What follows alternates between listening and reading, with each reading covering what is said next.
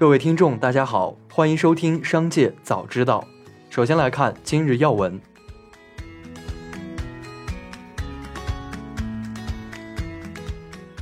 一月十五日上午，北京市第十六届人民代表大会第一次会议开幕，北京市代市长殷勇作政府工作报告。报告介绍，五年来，全市经济总量先后跨越三万亿元、四万亿元两个大台阶。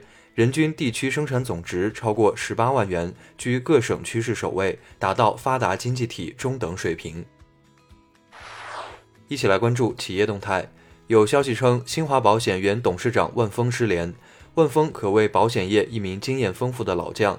一九五八年出生，其近四十年的职业生涯中，在中国人寿、新华保险的发展历程中，都曾有过属于万峰的时代。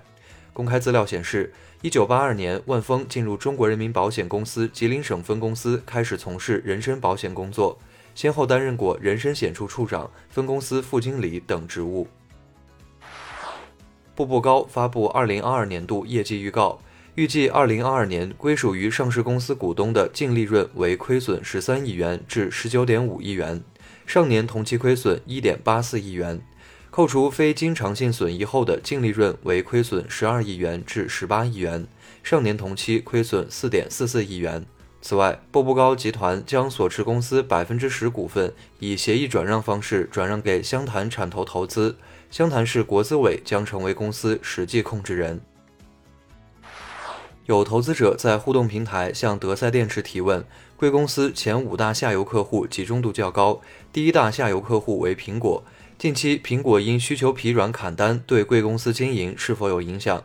具体影响程度和贵公司应对策略。对此，德赛电池回复称，目前公司生产经营状况正常，与各主要客户商务合作良好。据潍坊发布。针对雷丁汽车集团创始人实名举报潍坊市昌乐县委主要负责人一事，山东省已成立省市有关部门组成的联合调查组，进驻昌乐县调查核实有关情况，依法依规处理。此前，雷丁汽车创始人举报山东县委书记逼迫虚报产值四十六亿。下面来关注产业发展动态。日前，中国音数协发布二零二二年中国游戏产业报告。报告指出，二零二二年我国游戏行业受诸多因素影响，多项市场指标出现下滑。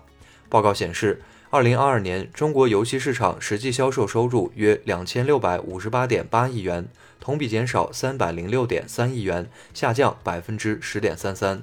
自研游戏海外市场收入约一百七十三点五亿美元，同比下降百分之三点七零。游戏用户规模约六点六四亿人，同比下降百分之零点三三。近日，个别铁矿石资讯企业转载不实旧闻，混淆视听，对市场造成不良影响。国家发展改革委价格司第一时间约谈有关资讯企业，提醒告诫相关企业发布市场和价格信息前，必须认真核实，做到准确无误，不得编造发布虚假信息，不得捏造散布涨价信息，不得哄抬价格。最后来把目光转向国际方面，据尼泊尔媒体报道。当地时间一月十五日上午，尼泊尔雪人航空公司一架从加德满都飞往博克拉的客机，在博克拉旧机场和新机场之间的位置坠毁。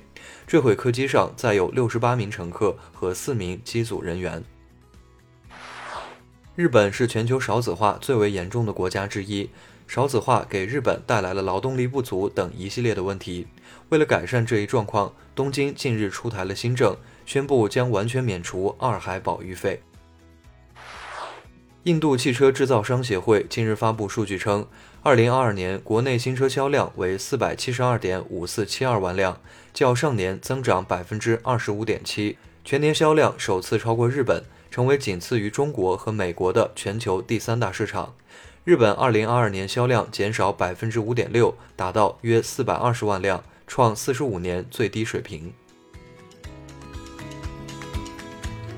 以上就是本次节目的全部内容，感谢您的收听，我们明天再会。